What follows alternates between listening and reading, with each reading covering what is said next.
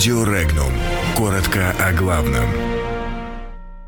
В Германии учат русский язык, Россия укрепляет сотрудничество. Лучше учить русский язык, предложили в Германии. Тимошенко обвинила украинские власти во лжи из-за России. Россия одобрила упрощенный визовый режим с Джакартой. Прошло обсуждение российско-кубинского сотрудничества. Вице-премьеру Украины предложили представить страну на Евровидении. Более серьезное обучение русскому языку нужно Германии, чтобы сделать отношения с Россией продуктивнее, заявил вице-председатель парламента Баварии Маркус Риндершпахер. В связи с этим он призвал увеличить количество уроков русского языка в школах, тем более, что он является наиболее распространенным среди народов славянской группы в Германии. Таким образом, русский язык, отмечает Риндершпахер, является языком межнационального общения в бывших странах Советского Союза. Также русский – один из шести официальных языков Организации Объединенных Наций.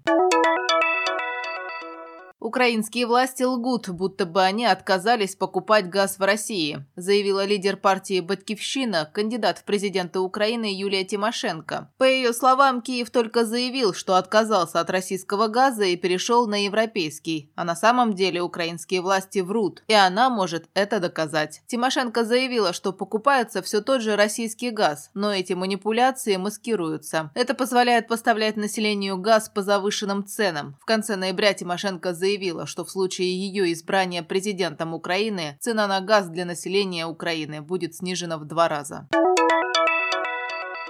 Упрощенный визовый режим взаимных поездок граждан России и Индонезии одобрен российским правительством. Соответствующее распоряжение подписал премьер-министр Дмитрий Медведев. Теперь у граждан России и Индонезии появится возможность получать многократные туристические визы сроком до полугода. Цель соглашения – упрощение процедуры выдачи краткосрочных виз, за исключением учебных и рабочих, для въезда и пребывания на территории государства другой страны для граждан России и граждан Индонезии. Отмечается в пояснительной записке к распоряжению. Ранее вступило в силу соглашение о взаимной отмене виз между Россией и Объединенными Арабскими Эмиратами.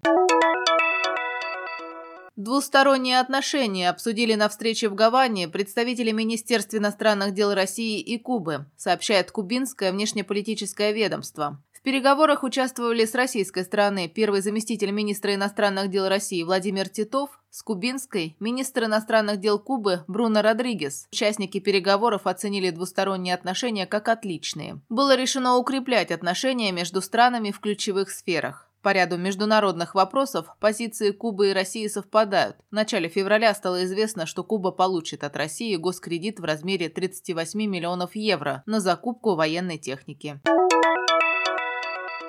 Депутат Верховной Рады Украины от фракции «Блок Петра Порошенко» Алексей Гончаренко посоветовал вице-премьеру Украины Вячеславу Кириленко выступить на международном музыкальном конкурсе Евровидения-2019 вместо певицы Маруф. Напомним, что после того, как Маруф выиграла украинский отбор на Евровидение, вице-премьер Кириленко заявил, что она может не поехать на конкурс, так как слишком часто гастролирует в России. Затем в украинской прессе начали обсуждать, может или не может Маруф представлять представлять Украину на Евровидении. В итоге она сама отказалась от участия в конкурсе. Цитата. «Предлагаю Вячеславу Кириленко отправиться вместо Маруф на Евровидение. Ведь кто же на свете всех милее и патриотичнее, как не сам господин Кириленко?» Написал Гончаренко.